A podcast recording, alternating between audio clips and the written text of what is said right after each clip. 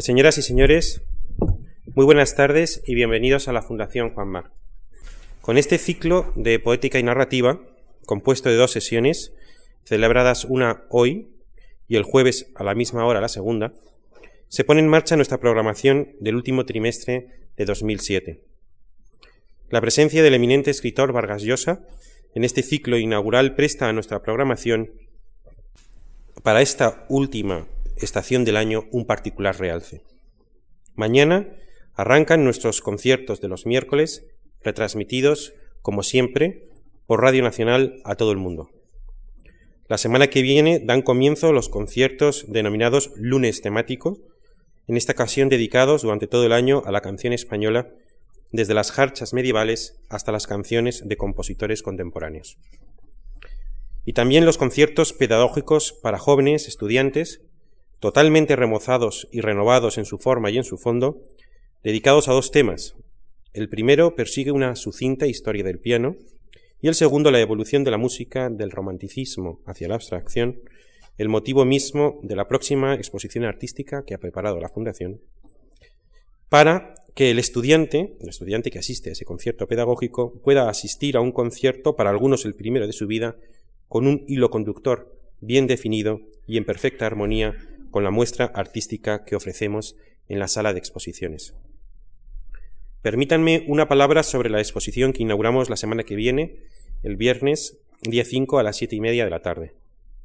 La Fundación Juan Mar tiene más de medio siglo de existencia y acumula más de 30 años de experiencia en el terreno de la organización de exposiciones de arte moderno y contemporáneo. Es bien conocido que en los años 70 y 80 pocas instituciones culturales madrileñas y aún españolas, incluso aquellas que poseían importantes colecciones permanentes, organizaban exposiciones temporales de arte. La Fundación se encontraba casi totalmente sola y de esa época nace la asociación en la conciencia de la sociedad, pronto generalizada, de la Fundación con el arte, las exposiciones y los museos, lo mismo que en los 20 años anteriores lo estuvo con las becas a investigadores. Han pasado varias décadas y en el intervalo han florecido distinguidas instituciones públicas y privadas que con gran competencia presentan actualmente exposiciones de maestros del arte antiguo y moderno de extraordinaria calidad. Esta riqueza y esta exuberancia de nuevas organizaciones en el terreno del arte obliga a la Fundación a revisar sus actividades y su tradición si quiere mantenerse siempre en vilo para atender a las necesidades sociales reales en estado de alerta y permanente tensión intelectual. El resultado de nuestro análisis en lo que toca a nuestra actividad artística en Madrid, dejando a un lado nuestros museos en Cuenca y en Palma, se resume en tres puntos. Preparar exposiciones reflexivas o conceptuales que precisamente por basarse en un concepto, en una tesis o en una propuesta teórica, deben seguir siendo válidas incluso después de que la exposición cierre sus puertas. En segundo lugar, una instalación o montaje muy cuidados y de alto nivel profesional. Y por último, un catálogo que, además de un regalo para los ojos, represente una auténtica aportación científica y sea distribuido en los principales circuitos internacionales. La exposición que presentamos la semana que viene quiere responder a ese triple designio. Se titula La abstracción del paisaje y presenta, con toda la evidencia de lo tangible y sensorial, la tesis que, en un plano académico, Robert Rosenblum, el célebre catedrático estadounidense de Historia del Arte, defendió en su libro La pintura moderna y la tradición del romanticismo nórdico, monografía que cuando se publicó en 1975 hizo época en la historiografía mundial, fue traducida a todos los idiomas y conmovió a especialistas y estudiosos del arte. Nuestra exposición trae al mundo de las imágenes lo que Rosenblum concibió en el mundo platónico de las ideas, los gérmenes de abstracción en las obras románticas sobre el paisaje, el cual, el paisaje, de realidades definidas y bien delineadas, va tornándose poco a poco en atmósferas nebulosas, etéreas, y la continuidad de esa progresiva disolución de las formas en el paisajismo del XIX y XX hasta culminar en la abstracción total del expresionismo abstracto norteamericano. Esa es la tesis que desarrolla la exposición, que apoya nuestro montaje y que reflejará, y que reflejará un, catálogo, a mi juicio, excepcional. Acompañando la exposición, hemos preparado un ciclo de cuatro conciertos titulado Del romanticismo a la abstracción, que, como en uno de aquellos antiguos parangones renacentistas, defiende en otro arte la misma tesis del libro, un ciclo que comprende obras de Beethoven o Schubert en un extremo del arco temporal y de Schoenberg o Barber en el otro. El, visitante podrá disfrutar, si lo desea, de una experiencia estética integral de lectura científica de los artículos del catálogo, de contemplación de artes visuales y de escucha de música en torno siempre a los mismos motivos. Para ir centrando mi intervención en lo que hoy nos convoca y dejando para otro momento otras líneas de actuación de la Fundación, como la investigación sociológica, la ayuda a la biología o el servicio de nuestras bibliotecas, querría mencionar la nueva orientación que estamos imprimiendo a nuestras conferencias en los últimos tiempos y debo decir que confortados por el masivo seguimiento a nuestros actos por parte de la sociedad culta madrileña que nos honra con su constante y sostenido interés. Aquí nuestra estrategia cultural ha consistido, en una palabra, en, como dirían los economistas, segmentar el mercado sin, desviarnos nunca de nuestro único compromiso con la calidad. Organizamos series de conferencias, como las que ahora en octubre están previstas con el título Clandestinos y Prohibidos en la Europa Moderna, en la que intervendrán cinco profesores de la especialidad para disertar sobre la persecución desarrollada en los siglos XVI y XVII a la imaginación y libertad literarias y los procedimientos ideados por los creadores justamente para soslayarla, muchas veces con resultados geniales, como sucedió con el mismo Quijote. También aulas abiertas, formato de diseño propio que da cabida a profesores de instituto y que combina las conferencias abiertas y las sesiones cerradas de trabajo. Seminarios de filosofía, al que hemos invitado en este trimestre al profesor italiano Alessandro Ferrara y al español Víctor Gómez Pin dos nuevas sesiones de poética y poesía que contará con, todavía en el 2007 con la participación de los poetas José Ramón Ripoll y Jesús Munarriz. Y estoy en condiciones de anunciar que en enero estrenaremos, de la mano del académico Francisco Nieva, nuestro primer Poética y Teatro. Y finalmente, la participación de Mario Vargas Llosa hoy y Luis Landero en noviembre en Poética y Narrativa, a lo que me referiré a continuación. Desde 1975 la Fundación ha mantenido un programa constante de conferencias a razón de al menos dos a la semana, que ahora, a la altura de 2007, más de 30 años después, suman casi 2.000.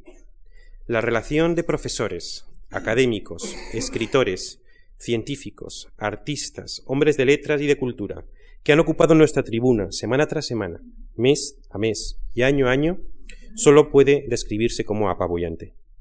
Todas las conferencias fueron grabadas en su momento y ahora disponemos de un archivo sonoro que constituye, a mi juicio, un patrimonio cultural de primer orden sencillamente sin parangón. Hemos digitalizado todas las conferencias. En, pocos días terminaremos de catalogarlas. Y a lo largo de 2008 ofreceremos en la web de la Fundación un portal acompañado de los oportunos buscadores por temas, disciplinas y autores, en donde cualquier interesado, vía Internet, podrá elegir, oír y descargar gratuitamente la conferencia que le interese. Les aseguro que la riqueza de los temas que han sido estudiados, su interés intrínseco y la autoridad de las personas que han intervenido en nuestros ciclos les va a impresionar como nos ocurrió a nosotros cuando decidimos ordenar ese archivo sonoro y ponerlo a disposición libre y gratuita de la comunidad cultural. Les decía que el fiso de conferenciantes de la Fundación Juan Mar es extraordinario y sin embargo de confesar que adolece de algunas ausencias algunas de ellas muy notable, como la del escritor que hoy tengo el placer de presentar, defecto que afortunadamente subsanamos esta tarde con particular satisfacción. El ciclo de poética y narrativa está concebido para un novelista, para que un novelista en su primera conferencia diserte sobre su concepción de la novela y de la escritura, unas veces elaborando una poética teórica, otras repasando las obras escritas a modo de autobiografía literaria. Y en la segunda sesión se suscita una conversación entre el novelista y un conocedor de su obra, y el primero lee un inédito. Han intervenido en meses anteriores Álvaro Pombo, Luis Mateo Díez, Antonio Muñoz Molina, Andrés Tapiello, y hoy nos honra con su presencia Mario Vargas Llosa, que, pronunciará a continuación la conferencia Escribir una novela, y el próximo jueves mantendrá un diálogo con el también novelista Juan Cruz. La notoriedad de la persona que presentamos esta tarde excusa del grato deber de hospitalidad que consiste en glosar su currículo. Autor de libros reeditados sin cesar. traducidos a todos los idiomas, acreedor de reconocimientos oficiales y oficiosos en numerosos países, universidades e instituciones culturales, galardonado con los más prestigiosos premios y sobre todo, y sobre todo, distinguido con la invariable devoción de sus lectores, que han admirado su maestría en todos los géneros que ha probado, novela, relato, cuento, ensayo literario y político, autobiografía, crónica periodística, artículo de actualidad.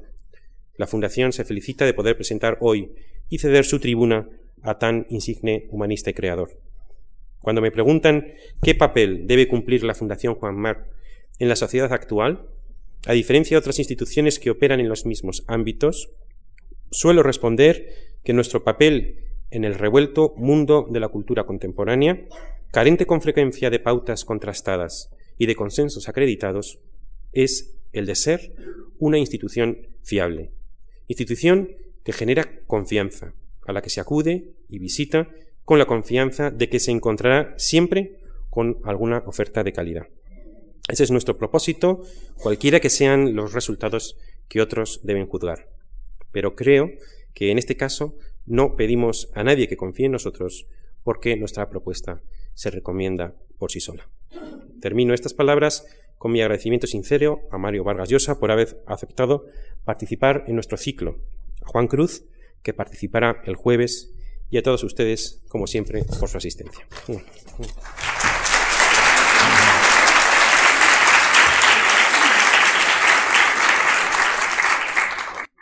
Señoras, señores, queridos amigos, quiero agradecer a la Fundación Juan Marc por esta invitación para hablarles esta noche de mi oficio de escritor y desde luego agradecer también las palabras tan cariñosas de bienvenida que ustedes acaban de escuchar. Esta no va a ser una conferencia académica ni mucho menos, sino un testimonio personal. De más está decir lo que ustedes saben, pero creo que eh, conviene en este caso. Los escritores son distintos y lo son por muchísimas razones, entre otras por la manera como escriben, por las fuentes de su inspiración, por sus métodos de trabajo, por sus eh, ambiciones eh, y también por sus filias y por sus fobias secretas, eh, por toda esa personalidad que indudablemente participa en la tarea creadora. Lo que yo voy a decirles pues sobre mi propio trabajo de escritor puede ser que valga solo para mí mismo o quizá para un puñado de escritores entre los muchísimos que hay. Eh, creo que cada escritor inventa su propio sistema de trabajo a partir de su personalidad. Eh, en algunos casos lo hace de manera lúcida y consciente y en otros casos por intuición o por instinto, eh, de una manera incluso oscura para él. Hace pocos días, con motivo de un pequeño ensayo que estoy tratando de escribir sobre un escritor que admiro mucho, Juan Carlos Onetti, eh, vi el video de una entrevista que le hizo en los años 70, eh, no figura la fecha de la entrevista en el video que vi, un periodista español, Joaquín Soler Serrano, en un programa que difundía la televisión española llamado A Fondo y por el que pasaron, entiendo, muchos escritores. Es un programa interesantísimo porque aparece en él la personalidad de Juan Carlos Onetti. Eh, era un hombre muy tímido y en la imagen eh, advertimos, casi tocamos la terrible incomodidad que siente ante las cámaras, la enorme dificultad que tiene para responder a las preguntas del entrevistador, eh, los eh, larguísimos silencios entre frase y frase y a veces entre palabra y palabra, una timidez, una inseguridad, un temor que trata de contrarrestar fumando nerviosamente. Eh, y al mismo tiempo, pese a esos eh, silencios, eh, vacilaciones, titubeos, algo profundo de la personalidad de Juan Carlos Sonetti aparece en la entrevista. Allí dice algo que han repetido muchas veces periodistas o, críticos que han escrito sobre la obra de Onetti y sobre la mía.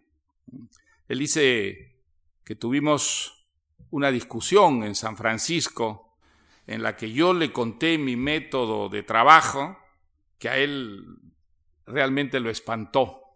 Ah, le pareció que eso de trabajar de una manera disciplinada, con un horario, como un eh, empleado de oficina, era exactamente la, negación de lo que para él significaba escribir.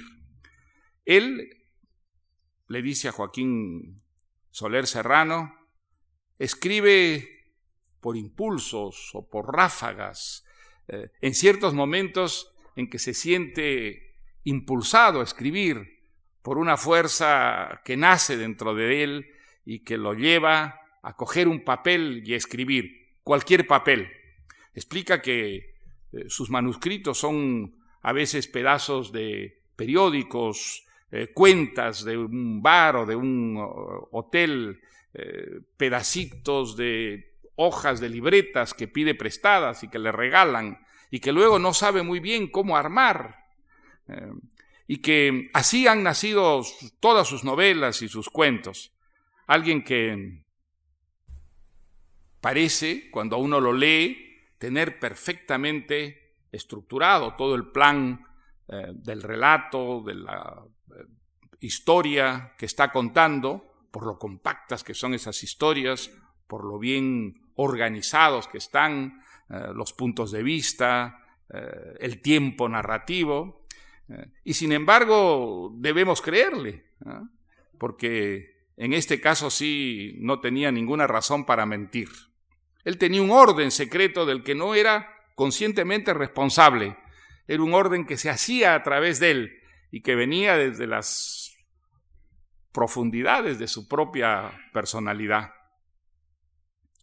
Eh, ahí en esa entrevista dice, yo le dije a Vargas Llosa en esa conversación que tuvimos, que él tenía unas relaciones conyugales con la literatura. Yo, en cambio, he tenido siempre unas relaciones adulterinas. En los años 60, yo vi con mucha frecuencia a otro escritor eh, de nuestra lengua admirable, Julio Cortázar. En una época en que él estaba escribiendo su novela más famosa, Rayuela. Y yo recuerdo la, la gran sorpresa que me produjo saber que Cortázar se sentaba cada mañana a escribir Rayuela sin saber qué iba a ocurrir en la historia que contaba. A él lo entusiasmaba, lo ilusionaba, lo excitaba mucho el sentarse a la máquina de escribir, porque escribía a, máquina, sin tener absolutamente nada preparado y esperar allí, frente a las teclas y el, y el papel, la presencia de la, de la inspiración.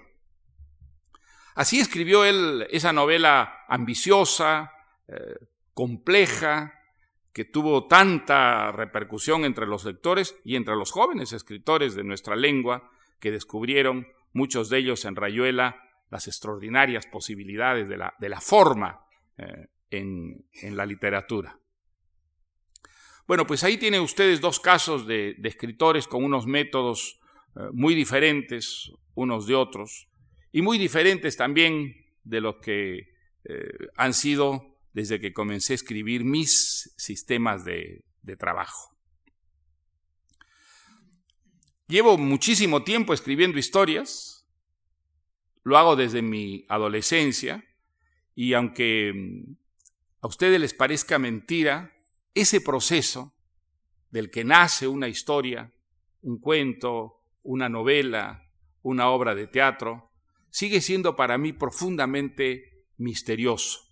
Un proceso en el que tengo la impresión de que solo una parte de él eh, la controlo enteramente, con mis conocimientos, con mi conciencia, con mi voluntad, en tanto que en el resto de ese proceso intervienen elementos espontáneos, eh, irracionales, imprevisibles, que pasan por debajo o por encima de mi conciencia y que siempre me están eh, sorprendiendo.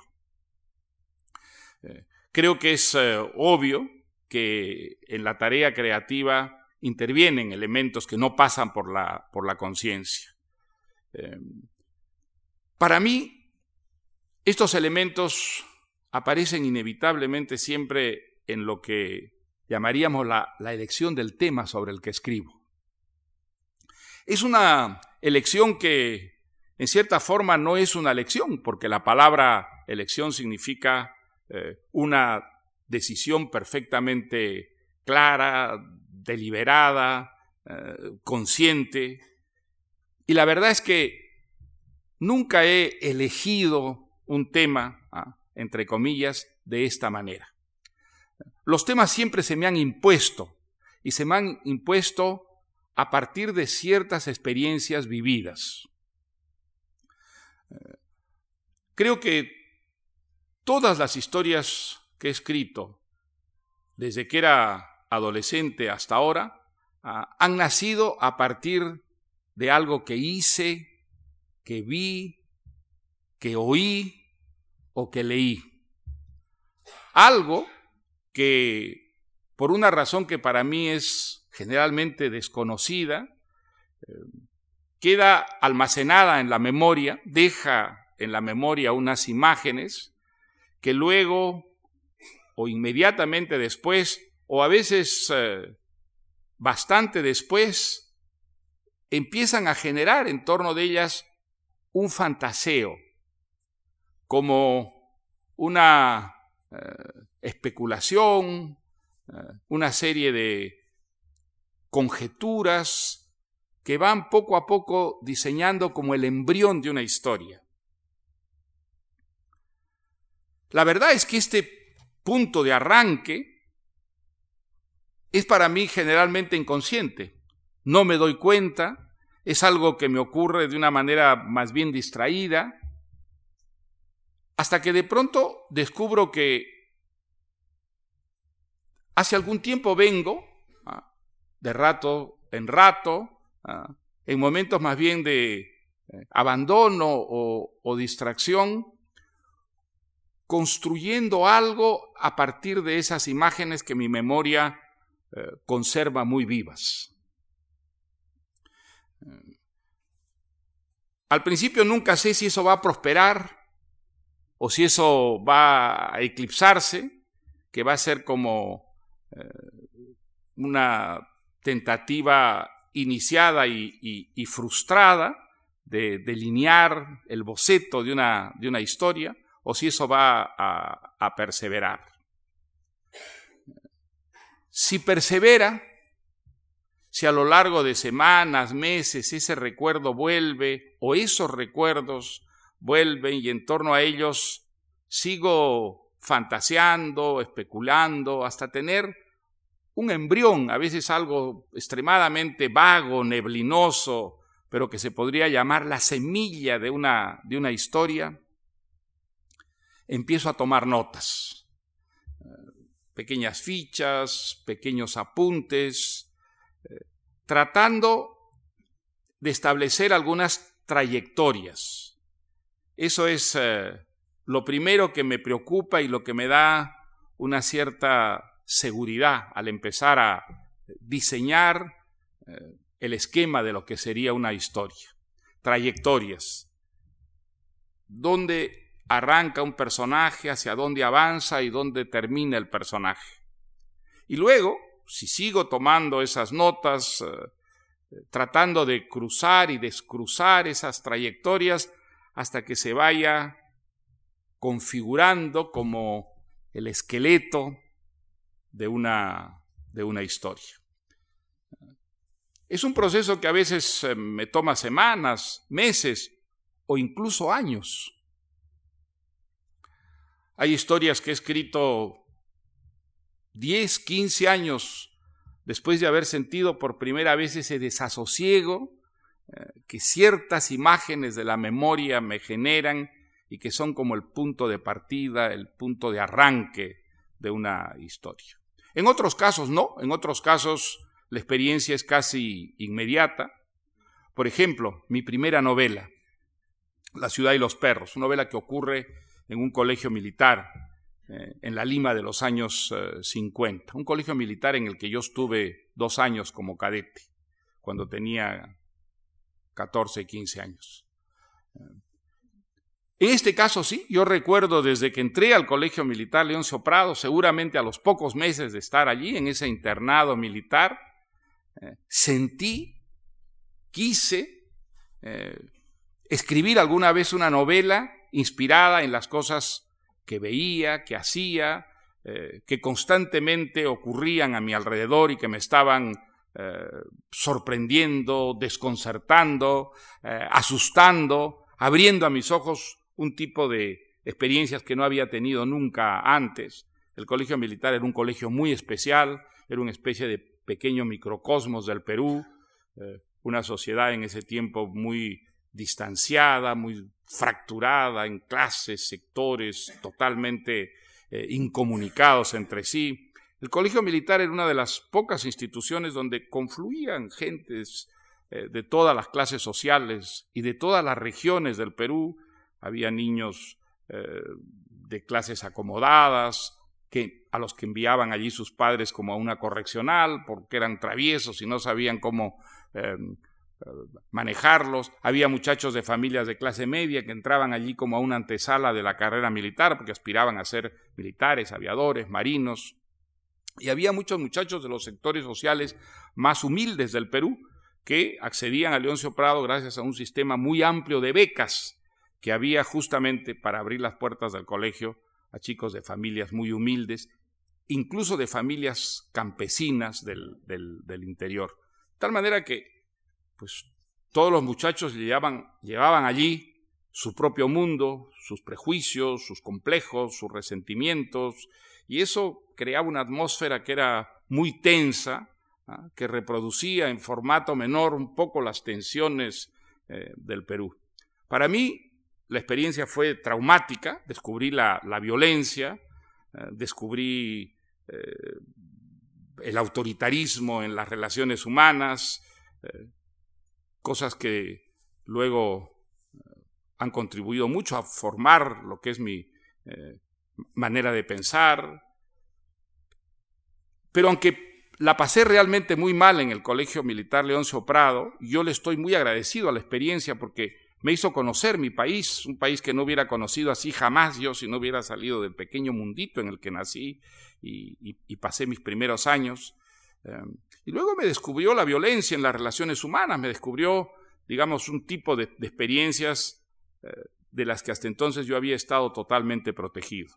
Ya era un gran lector entonces y era un gran lector de novelas de aventuras. Me fascinaban, me hechizaban, Nada me gustaba tanto como trasladarme a través de la lectura a un mundo de ocurrencias extraordinarias, de destinos fuera de lo común. Y el Leoncio Prado fue eh, mi gran aventura. Viví allí cosas que eh, ni siquiera sabían que existían, ni siquiera sabía que existían antes de cruzar eh, las rejas del, del colegio militar y vivir esa aventura, es decir, vivir ese tipo de vida tan distinta a la que había conocido, me hizo sentir la necesidad de volcar en una novela, en una fantasía, en una ficción como esas que leía eh, vorazmente aquella experiencia.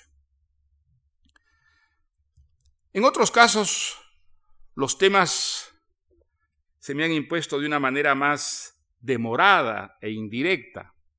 Por ejemplo, mi segunda novela, La Casa Verde, es una novela que ocurre en dos lugares muy distintos del Perú, en la selva amazónica, nororiente peruano, y en una ciudad de la costa, Piura, donde yo pasé dos años, uno en mi infancia y otro en mi adolescencia.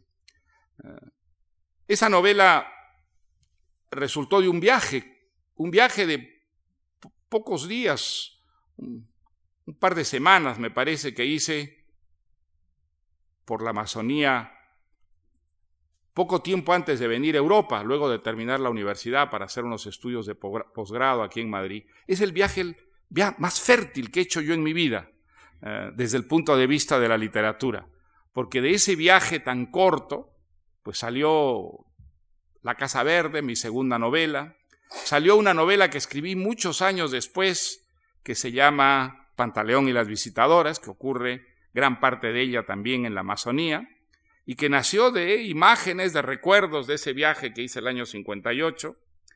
Y finalmente nació también otra novela que escribí muchos años después, ya en los años 80, eh, que se llama El hablador. Quizá lo que les digo respecto a la manera como se me imponen ciertos temas podría ilustrarlo con lo ocurrido con el hablador. Eh,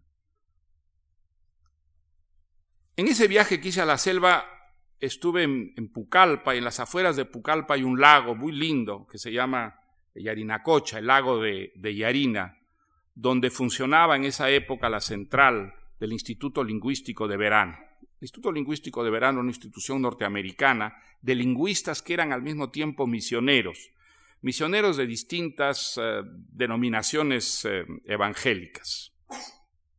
Ellos eh, recibían una formación como lingüistas, viajaban a las selvas de distintos países del mundo y allí se internaban y hacían contacto con tribus, con comunidades más bien aisladas, cuyo idioma aprendían y luego de aprender el idioma pues generalmente publicaban vocabularios, gramáticas, pero el fin último no era tanto científico como religioso, era traducir la Biblia a esos idiomas de las eh, comunidades y, tribus primitivas.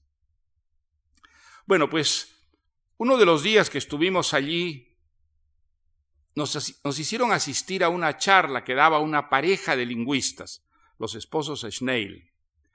Ellos llevaban ya como siete años en la selva amazónica, viviendo con una, en una pequeña comunidad machiguenga, una tribu amazónica, eh, en ese entonces muy aislada, prácticamente cortada de lo que se llama la civilización, entre comillas, y ellos contaron esa noche las eh, dificultades enormes que habían tenido para poder acercarse a la tribu, vencer la, desconfianza y el temor de unos indígenas que prácticamente no habían visto occidentales hasta entonces. Eh, nos contaron cómo les habían llevado regalos, cómo se habían desnudado para llevarles esos regalos y dejarlos allí en la, en la orilla del claro donde vivía esta pequeña comunidad machiguenga, cómo al final vencieron la desconfianza y fueron aceptados y pudieron convivir con ellos y esta convivencia llevaba ya, como digo, seis o siete años. Contaron muchas cosas sobre las costumbres, las creencias, pero de pronto, en un momento dado, el señor Snail contó que en un periodo en el que él se había quedado solo en la comunidad, había visto de pronto que todos, a su alrededor hombres y mujeres entraban en una gran excitación. Y pues él quería averiguar qué ocurría y por fin le dijeron, eh, va a venir él. Y entonces él pronunció una palabra en machiguenga y dijo, pues esto se podría traducir por speaker o hablador Contó que lo habían invitado a quedarse a escuchar al hablador que llegaba y que había provocado tanta animación en la comunidad. Y entonces contó de una manera más bien eh, eh, desganada la difícil experiencia que había sido para él escuchar al hablador, porque este hombre que llegó había hablado toda una noche en el claro, y él eh, sentado en la lo que era una postura incomodísima para él, no la de los indígenas, pues había tenido que pasarse prácticamente la noche en claro, oyendo el discurso de este contador ambulante de historias. Le dolían los huesos, se moría de sueño, pero no quería ofender eh, a los eh, machiguengas y entonces resistió hasta el final. Dijo que el discurso del personaje era confuso, era un discurso en el que se mezclaban cosas muy distintas, por ejemplo, mensajes que traía de otras comunidades, de otros pueblecitos machiguengas por los que había pasado. Eh, y esa parte parecía ser más bien la de un correo ambulante que iba y traía eh, informaciones sobre otras comunidades machiguengas. Eh, luego contaba sus propias experiencias, lo que le había ocurrido en los viajes, si lo había, si lo había picado alguna víbora o algún murciélago o los encuentros que había hecho, o los sueños que había tenido. Y en otros momentos parecía contar cosas que venían más bien del pasado, eh, mitos, eh, leyendas, eh, que no, era, no, no, estaba claro para el señor Schneil si eran invenciones suyas o si era un patrimonio que él conservaba en la memoria. lo que sí recordaba era la extraordinaria eh, concentración, una concentración casi hipnótica con la que todos los machiguengas de la comunidad lo escuchaban, eh, a veces riéndose a carcajadas con las cosas que decía o entristeciéndose eh, hasta el extremo de que se le salieran incluso las lágrimas con ciertas referencias o, o anécdotas que contaba. Bueno, pero este episodio fue uno entre muchas otras cosas que contó y pasado el tiempo, ya en Europa, eh, no sé si meses o tal vez años, yo me encontré que esa imagen, la del señor Snail sentado ahí escuchando a ese hablador machiguenga, se había convertido en una imagen que me acompañaba, que periódicamente volvía a mi conciencia y que me despertaba una multitud de sugestiones, em, de curiosidades y también de, interpretaciones. A ratos me emocionaba mucho pensando que allí en esa comunidad tan primitiva, que en cierta forma no había salido de la, de la edad de piedra, yo tenía un colega. Yo, aspirante escritor, tenía un colega, alguien que dedicaba enteramente su vida a lo que yo hubiera querido dedicarla, a contar historias, porque eso es lo que hacía el hablador. Recorría las inmensas selvas de la Amazonía, llevando y trayendo historias de uno a otro de los pueblecitos y de las familias de los, de los machiguengas. Y me resultaba emocionante pensar que estos contadores de cuentos, en cierta forma, eran como las venas a través de los cuales, a través de las cuales eh, la comunidad vivía, es decir, se sentía solidaria, compartiendo algunos denominadores comunes, la lengua, ah, las historias, eh, los mitos, las leyendas e incluso las, las chismografías. Para una comunidad dispersa en unas extensiones enormes que no tenían ah, las distintas familias o, aldeas casi ocasión de comunicarse, de intercambiar eh, experiencias, aquellos contadores de cuentos eran absolutamente esenciales, eran ah, los que garantizaban la supervivencia de los machiguengas como comunidad. Eran ellos con sus historias los que hacían sentir a cada machiguenga que había otros machiguengas que hablaban y creían las mismas cosas que él. Y de esta manera, pues los habladores no solo entretenían y divertían a, sus auditorios, sino que de alguna manera mantenían viva una comunidad condenada a desaparecer. Y esa idea me emocionaba, me conmovía extraordinariamente. Y entonces, así nació la idea de escribir alguna vez una historia inspirada en un hablador machiguenga. Pero aquello que me ocurrió tuvo lugar el año 1958, como les dije. Y si mi memoria no me falla, probablemente me falla, comencé a escribir la novela solo a comienzos de los años 80, o sea, muchos años después. Una vez que tengo un tema que me ha elegido y que yo he elegido, ¿qué hago? Eh, ¿Qué hice, por ejemplo, en el caso de la historia de los habladores machiguengas? Un esquema, como ya les dije, muy general, muy vago, unas trayectorias que se cruzan, se descruzan hasta formar, digamos, como el, esqueleto de una, de, una, de una historia.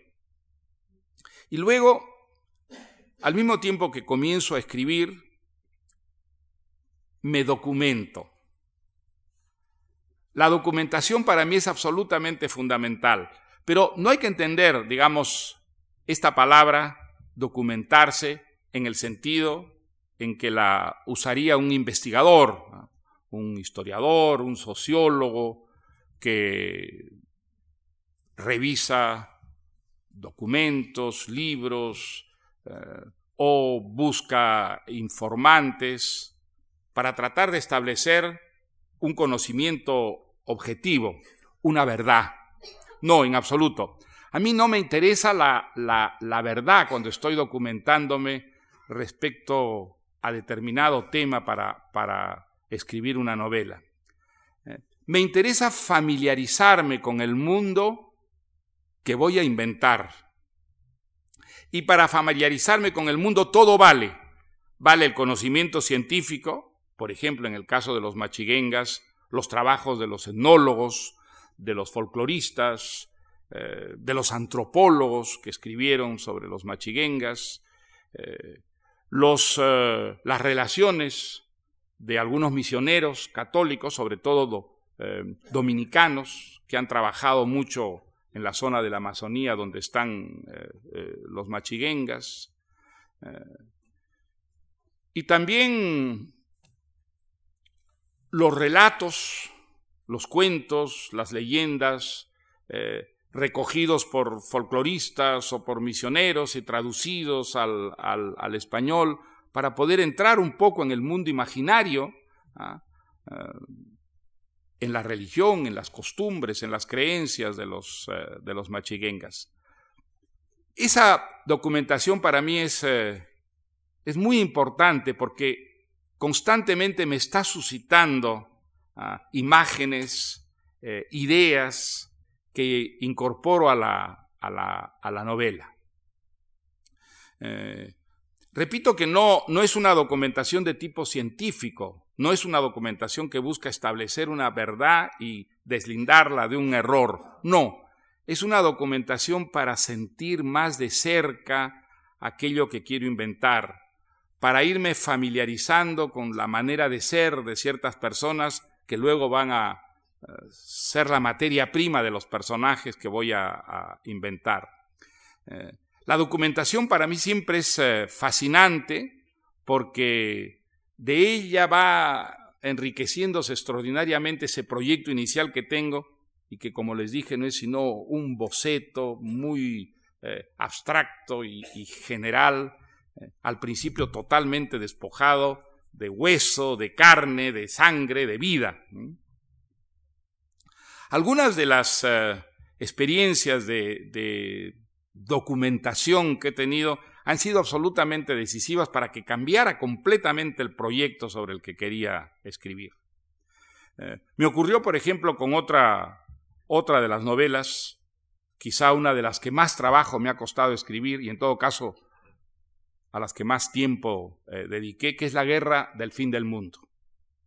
Es una novela que ocurre en Brasil eh, y que tiene como marco una verdadera guerra civil que ocurrió en el nordeste brasileño, en el interior de, en el interior de Bahía, a fines del siglo XIX, eh, pocos años después de establecida la, República. Eh, yo leí un, un, libro absolutamente extraordinario, uno de los libros más impresionantes que he leído en mi vida, que es eh, Osher Toys, de Euclides da Cunha.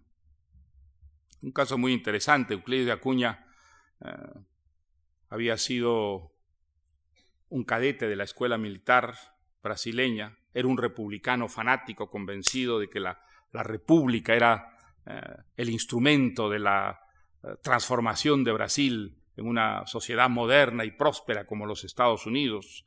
Eh, había sido expulsado de la escuela militar porque se negó a saludar a un ministro de la monarquía. Él pertenecía a lo que eran los jacobinos republicanos, eh, positivistas empedernidos. El positivismo francés tuvo enorme influencia en la cultura brasileña y sobre todo eh, en, los en los finales de la monarquía y comienzos de la república. Eh, la república se estableció en Brasil prácticamente sin derramar una gota de sangre.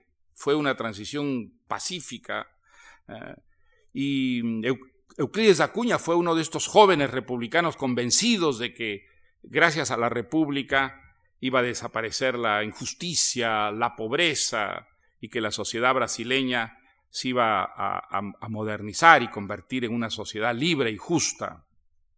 Entonces, fue uno de esos republicanos brasileños que no pudo entender por qué, si la República era una institución por y para los pobres del Brasil, los pobres más pobres del Brasil, que eran los campesinos del interior de Bahía, siete u ocho años después de establecida la República, se levantaban contra la República en nombre de la monarquía.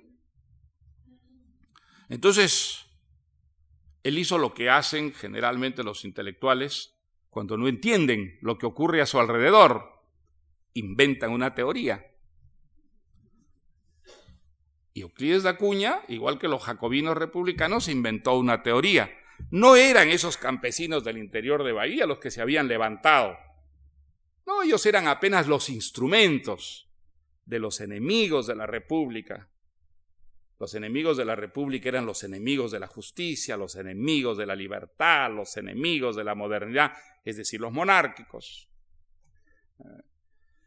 Y entonces, esto lleva a los republicanos brasileños a enviar expediciones militares a acabar con ese levantamiento reaccionario eh, que quiere restablecer el viejo orden e impedir la modernización de la sociedad brasileña.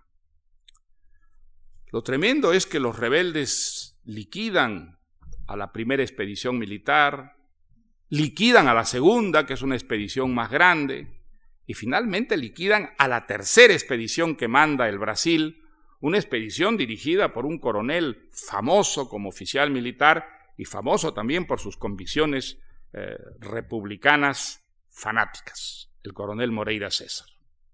Entonces, eh, buena parte del ejército brasileño en pleno se traslada al interior de Bahía a aplastar esta, esta rebelión. Una rebelión sobre la que hay ya toda clase de, mitos. Eh, se dice que detrás de los rebeldes está Gran Bretaña, que tenía unas relaciones muy estrechas y privilegiadas con, la, monarquía brasileña, que hay entre los yagunzos, entre los campesinos rebeldes, oficiales británicos disfrazados eh, de campesinos, que los rebeldes están utilizando un tipo de armamento, de balas sobre todo, que solo tiene eh, la Marina Británica.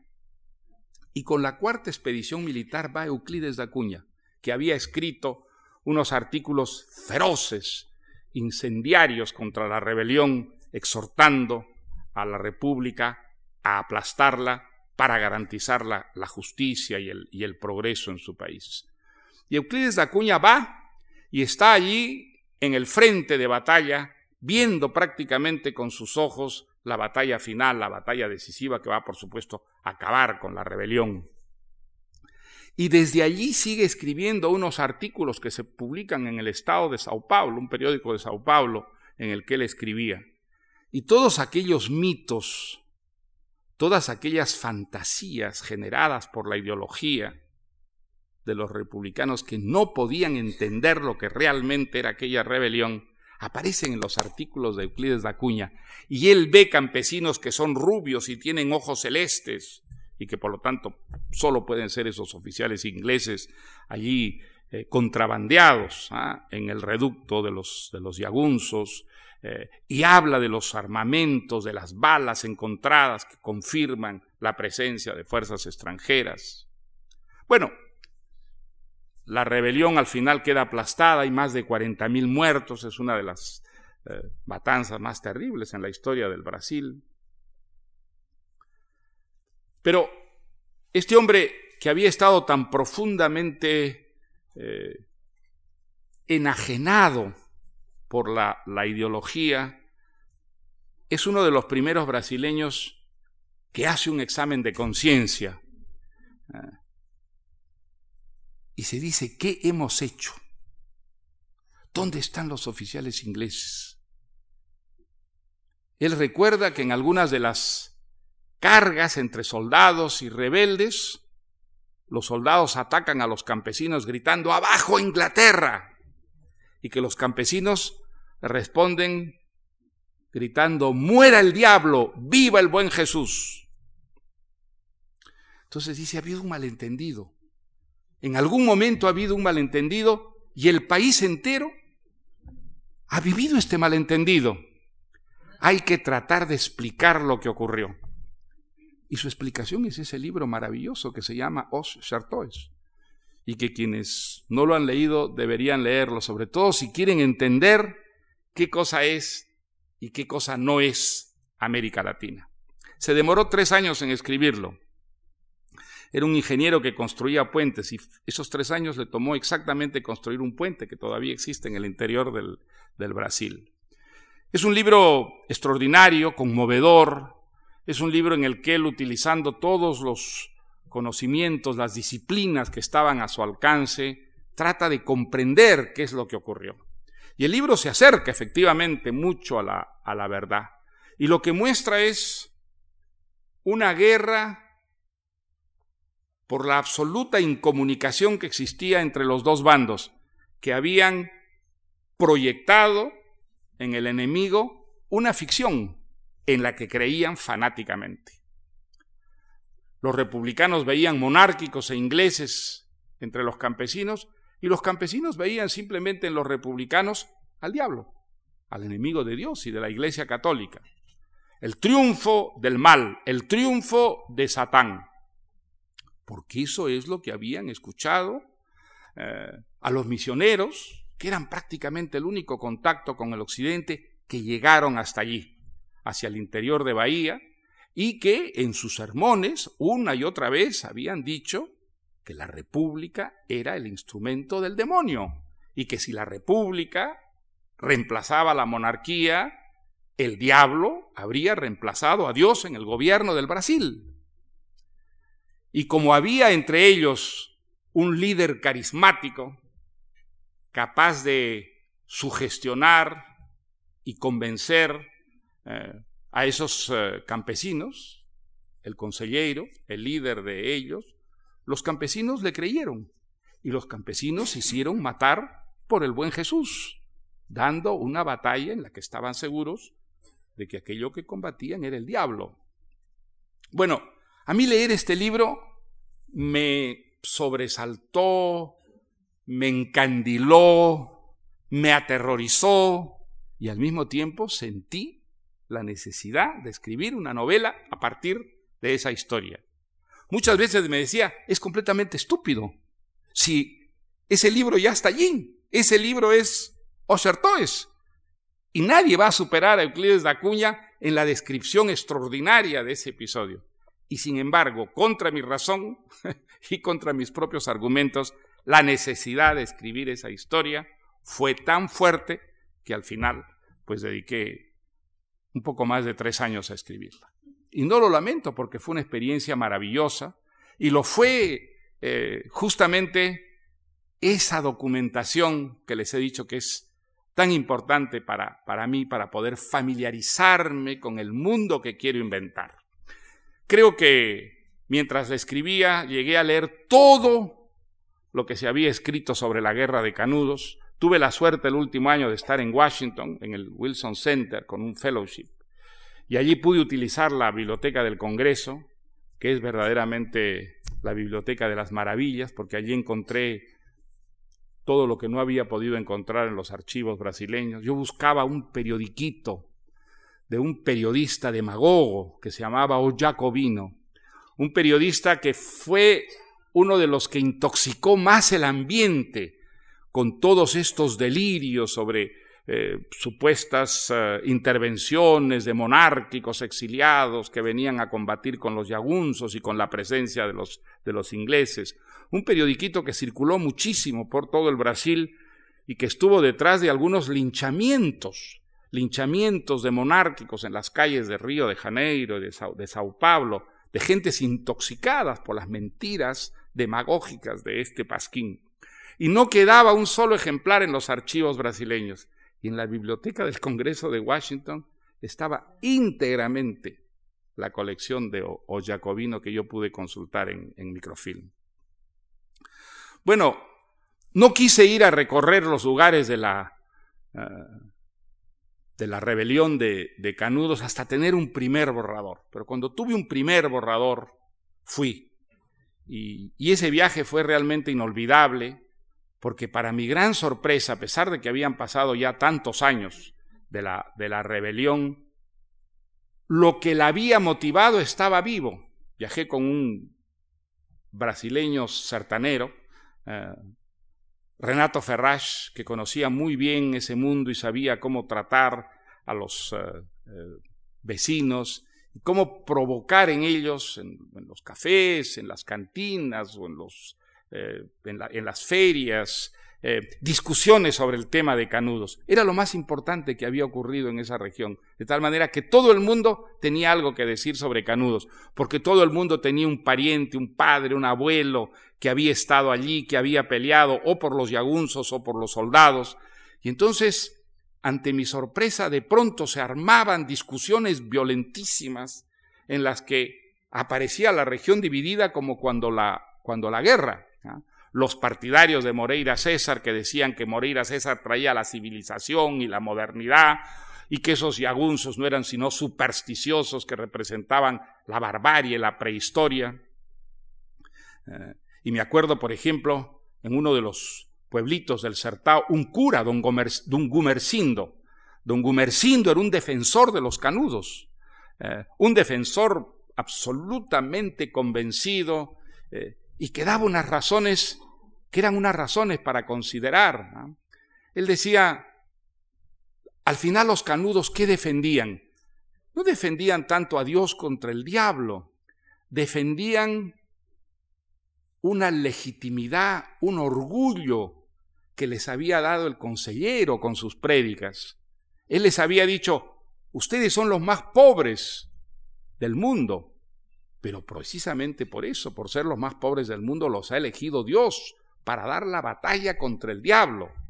Y entonces, gracias a estas prédicas y gracias al consejero, decía, decía don Gumercindo, esos yagunzos miserables se sentían orgullosos de ser lo que eran, se sentían los elegidos, y por eso pelearon con esa ferocidad, y por eso pudieron derrotar a tres expediciones del ejército brasileño, y solo ser aplastados, claro, por la, por la cuarta. Bueno, era maravilloso ir y además ver el paisaje donde había ocurrido todo eso. Creo que nunca me he emocionado tanto como el día que con Renato Ferrés, Ferraz llegamos a Canudos. Canudos ya no existía. ¿ah? Como para lavar una especie de pecado profundo, el Brasil ha construido una represa artificial donde estaba Canudos y hay ahora un lago. Y los campesinos decían, el consejero tenía razón, porque él había dicho que el Sertao viraría mar, y ahí está el mar, y ahí está el agua. ¿ah?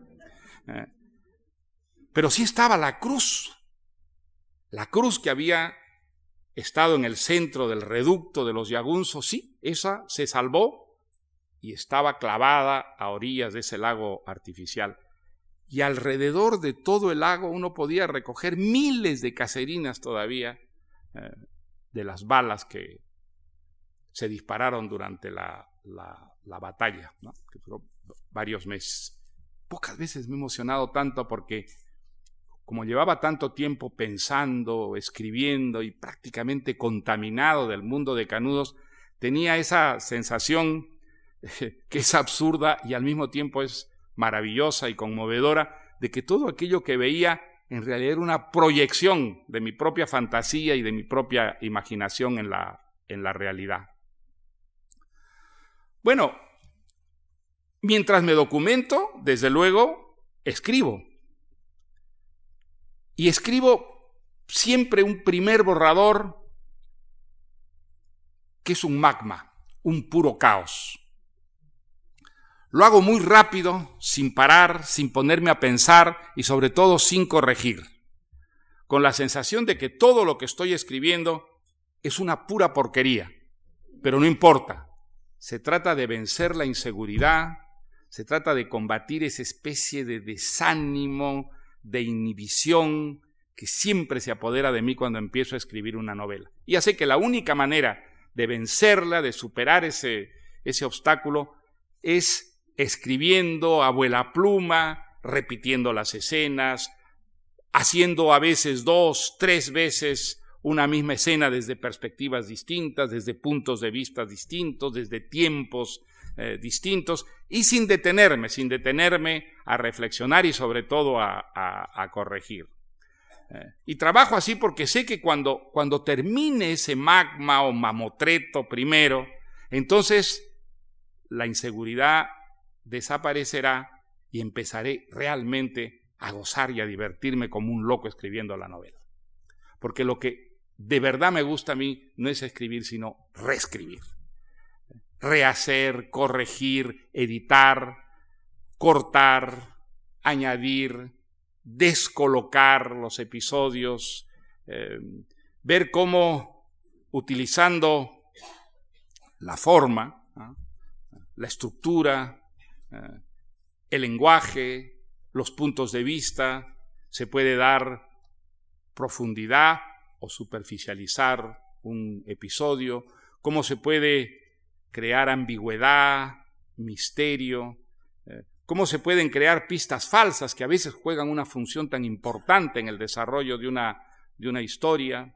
Eh, la técnica es desde luego fundamental, pero nunca, en mi caso, la técnica ha sido un fin en, sí mismo.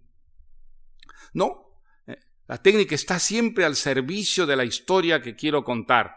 Y la función de la técnica es hacer esa historia lo más persuasiva, lo más persuasiva posible.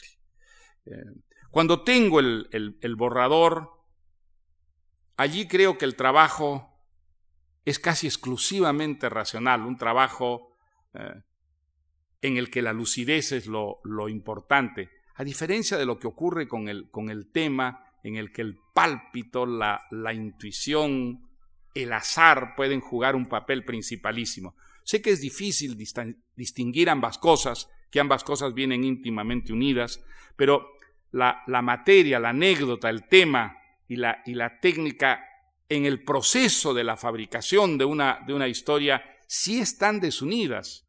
Y la función del novelista que quiere escribir una novela persuasiva es justamente fundirlas, para que una desaparezca en la otra, de tal manera que la historia tenga una mayor eh, presencia y, verdad, esa verdad de la mentira, ¿ah? que, es la, que es la novela.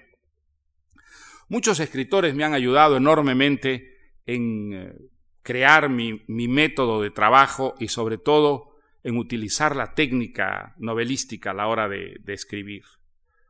El primero de ellos seguramente William Faulkner. Yo leía a Faulkner como muchísimos latinoamericanos en los años 50, que es la época en que empezaron a publicarse los libros de Faulkner en español, traducidos eh, en esa época casi todos en, la Argentina por muy buenos traductores.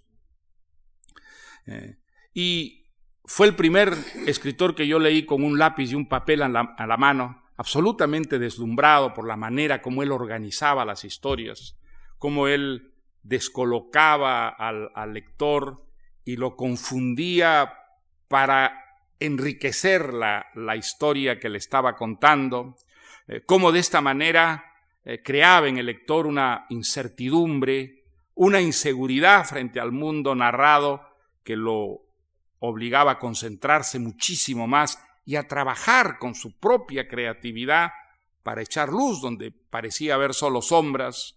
Eh, allí descubrí cómo una novela era también una obra de arte, es decir, un artificio cuidadosamente eh, elaborado en el que nada debía faltar ni sobrar para que la historia se nos impusiera como una, una verdad. Eh, allí aprendí yo, por ejemplo, leyendo a, Faulkner, cómo un novelista, lo sepa o no lo sepa, de una manera consciente o de una manera puramente eh, intuitiva, tiene que inventar dos cosas fundamentalmente a la hora de escribir una novela. La primera tiene que inventar un narrador. Un narrador es siempre una figura inventada. A veces es un narrador omnisciente que narra desde fuera del mundo narrado y utiliza la tercera persona para narrar.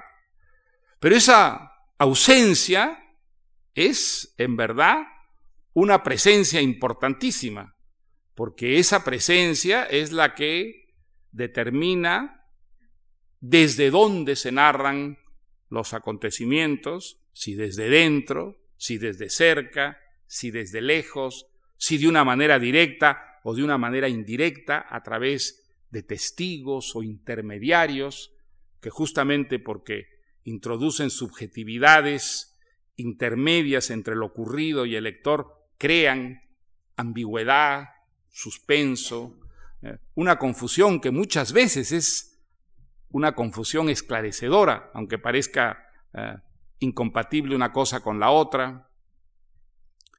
Eh, el narrador es una persona siempre creada, es una creación eh, fundamental en la... Y la otra creación es el tiempo. El tiempo en una historia no es nunca el tiempo real, no es nunca el tiempo cronológico en el que estamos sumidos desde que nacemos hasta que desaparecemos. No, es un tiempo creado a partir del tiempo psicológico. Es decir, eh, nosotros cuando estamos impacientes esperando algo, sentimos que el tiempo se nos alarga extraordinariamente. Y los segundos son minutos u horas. Eh, y en cambio, cuando estamos profundamente atrapados en una vivencia que acapara enteramente nuestra atención, no sentimos el paso del tiempo.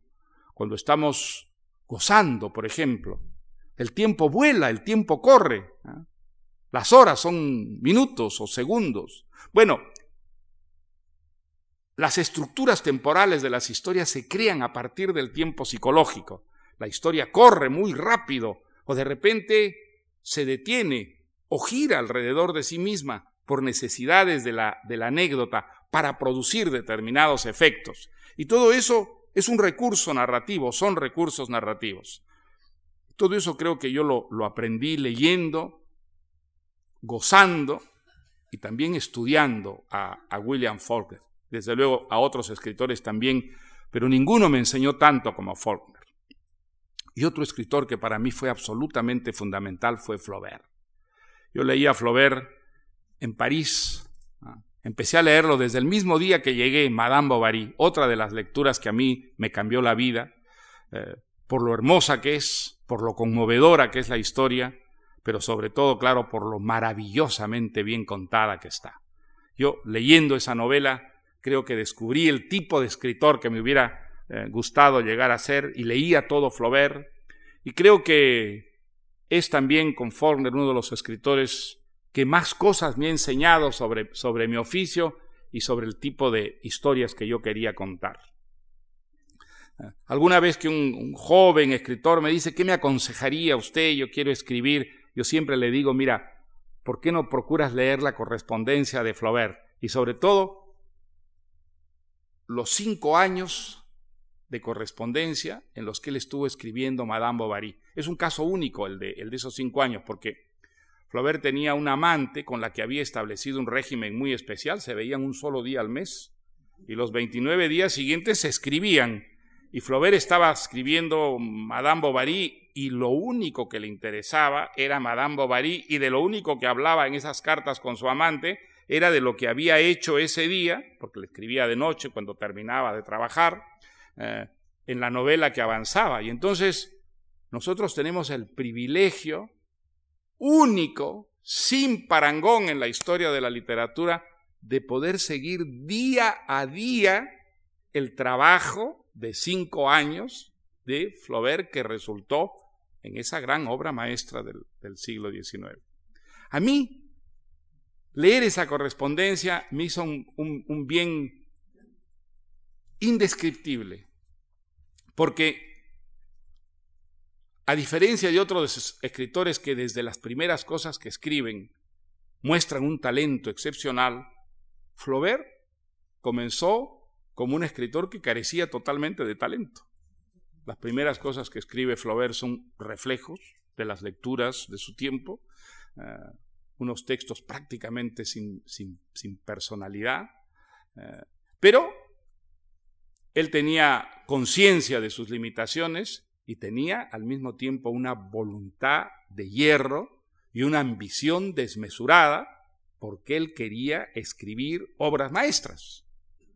Y Madame Bovary es una obra maestra escrita a partir de alguien que no tenía talento y que va construyendo su talento a base de perseverancia, a base de terquedad eh, y a base de un esfuerzo casi sobrehumano imponiéndose eh, una especie de ascesis en la, en la vida para poder dedicar todas sus energías, toda su fuerza, ¿ah?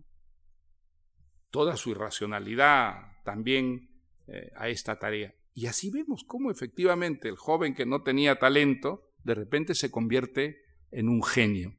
Un genio profundamente humano, un genio profundamente al alcance de nuestra comprensión. Hay algunos genios, muchos, que no están al alcance de nuestra comprensión. Nosotros no podemos comprender a Rambaud. Es imposible comprender a un muchacho que a los 14 años escribe unos poemas que son absolutamente deslumbrantes, que muestra un dominio de su lengua, una audacia a la hora de crear imágenes, a la hora de decir o ver cosas sobre la realidad que nadie ha dicho antes y que nadie ha visto. Allí la, la razón se estrella contra una especie de muro milagroso y eso, por una parte, es deslumbrante, pero para quien no tiene ese genio natural, puede ser también terriblemente deprimente. Es decir, si eso es el genio, yo no lo tengo y nunca lo tendré. Nunca seré Rambo.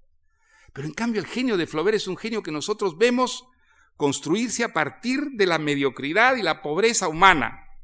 Un genio que es profundamente estimulante porque nos muestra que el genio puede ser también un largo, un heroico esfuerzo. Bueno, a mí leer esas cartas, eh, yo que sabía que no tenía ningún genio, pues me ayudaron extraordinariamente y me dieron una eh, voluntad ¿ah? de imitar a, Flaubert en su, en su método. Eh, el método, desde luego, no consiste solamente en, en, trabajar, en trabajar mucho. Yo creo que él, escribiendo Madame Bovary, llegó a diseñar toda una teoría sin quererlo, sin saberlo, pero una teoría muy rica y sobre todo muy moderna de lo que debe ser una, una novela. Se podría decir muchísimas cosas sobre la teoría de Flaubert, sobre la novela, pero hay una sobre todo que a mí me, me sedujo extraordinariamente.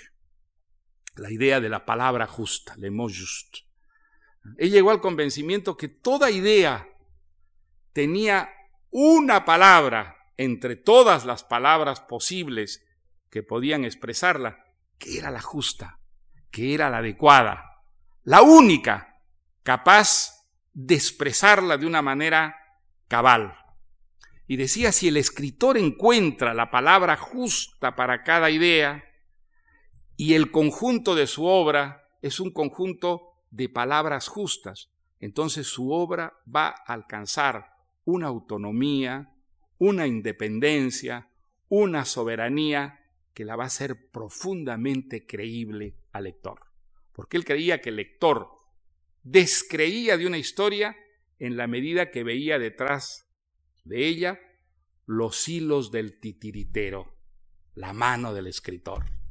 Pero si uno escribía con absoluta objetividad, encontrando siempre aquella palabra que correspondía exactamente como el sonido en una pieza musical perfecta, esa obra iba a aparecer no escrita por una mano forastera, sino autogenerada, como existiendo, viviendo por sí misma en razón de su propia eh, materia lingüística, verbal y por supuesto eh, estructural.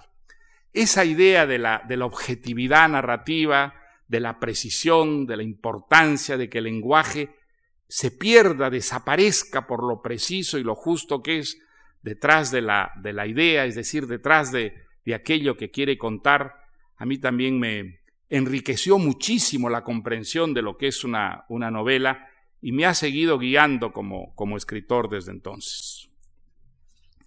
Eh, veo que me voy acercando al tiempo límite eh, de esta conferencia, así que voy a, resumir muchísimo el, el final. ¿Cuándo termina una historia?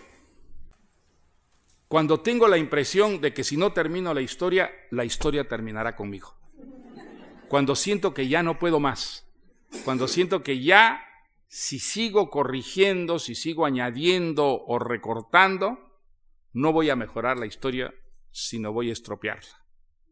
Y cuando comienzo a sentirme realmente saturado, eso no significa de ninguna manera que tengo la sensación de que esa historia está realmente acabada. No. Es la sensación de que yo ya no puedo hacer nada más por esa historia y que me conviene poner el punto final. Una cosa que a mí me cuesta mucho es releer aquello que está ya publicado. Y la razón es muy simple. Lo que está publicado es ya irremediable, irreversible, eh, y es imposible cuando uno relee algo que escrito que no descubra ¿ah? que pudo escribirlo mejor, que pudo añadir o cortar algo, que hubiera podido tal vez, aunque sea mínimamente, eh, mejorar la, la historia. Es difícil terminar una historia. Uno se pasa mínimamente un año, un año y medio, y normalmente dos, y algunas veces tres años viviendo con los personajes de esa historia, ¿ah? inmerso absolutamente en lo que en ella ocurre, y de pronto aquello se aleja, cobra una autonomía, una, una independencia, y es una sensación para mí de, de eh, orfandad y también de mucha eh, inseguridad, que combato poniéndome a trabajar inmediatamente en algo distinto. Eh, al principio me cuesta muchísimo trabajo, siento una inmensa distancia con lo que estoy empezando a hacer, pero como siempre tengo muchos proyectos acumulados, nunca me falta un tema sobre el que pueda volcarme inmediatamente después de terminar una novela. Y esa es una terapéutica que a la larga termina funcionando. Termina alejándome del mundo de la historia que se fue, que ya no me pertenece a mí, sino a los posibles lectores que pueda tener, y una historia distinta viene a reemplazarla, en la que el proceso es más o menos eh, semejante al de la novela anterior. Una última cosa. También es para mí un misterio porque ciertas historias que se me imponen vienen con una etiqueta en el pecho que dice, esto es una novela o esto es una obra de teatro. No sé por qué, pero sí sé perfectamente bien cuando una historia que quiero contar es una historia que va a ser mucho mejor aprovechada si es una obra de teatro o si es una novela.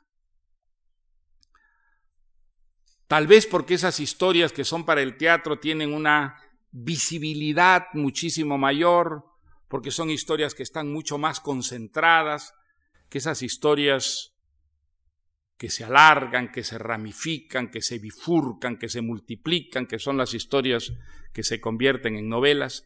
En realidad no lo sé, pero sí sé que cada vez, en cada caso, es para mí clarísimo si una historia debo tratar de transformarla en una obra de teatro o en una novela. Por eso, eh, yo soy algo escéptico eh, respecto a esas teorías contemporáneas según las cuales no hay géneros literarios, que los géneros literarios son un, artificio creado en el siglo XVIII por los dómines, pero que en realidad lo único que hay es un discurso en el que los géneros se confunden. Yo creo que no es tan, tan cierto, porque vivo en mi propia realidad de, escritor, cómo los géneros responden a algo más profundo, a una cierta visión, a un cierto sentimiento de lo que debe ser una, una historia. Y una historia para el teatro y una historia para, para una novela son cosas muy distintas, aunque sean dos formas, dos manifestaciones de una misma cosa, que es la, la ficción, esa realidad alternativa creada con palabras y con, con fantasía, el teatro exige un tipo de condensación eh, que la novela no solo no exige, sino que más bien rechaza, porque la novela necesita prolongarse, extenderse en el, tiempo, en tanto que en el teatro, si no hay esa, concentración, el drama, incluso el drama de las, de las comedias, eh, no se vive. Bueno, pues así llego al fin de lo que es para mí escribir una novela, es una síntesis desde luego muy rápida. Eh, cada una de las novelas que he escrito, aunque sigue más o menos este proceso, que les he resumido de una manera muy, muy, muy somera, eh, es también un caso particular, eh, una aventura distinta que me hace vivir por un periodo determinado experiencias muy diferentes de las, de las otras. es muy interesante el momento en que empiezo a sentir, supongo que eso les pasa a todos los, que escriben, eh, como en aquello que he escrito ha brotado algo que se puede llamar un simulacro de vida. Eh, ¿Y cuándo lo noto? Lo noto cuando siento que hay ciertas cosas que ya no puedo hacer yo eh, de una manera arbitraria porque los personajes lo resisten, porque los personajes tienen ya una eh, personalidad que los enrumba de determinada manera en la vida, ¿ah? eh, en lo que hablan, en lo que creen, eh, en lo que dicen y en lo que, que ocultan. Hay un momento en que ese fenómeno comienza realmente a ocurrir y es siempre un momento muy emocionante. Es un momento en que uno tiene la ilusión de haber creado con ese eh, instrumento eh, tan frágil y tan evanescente como son las palabras, un simulacro de, vida. Ese es el gran misterio de la ficción, el gran misterio del arte en, general, eh, un misterio que, qué duda cabe, en el caso de las obras logradas, pues enriquece la vida de los lectores. Les agradezco mucho su atención.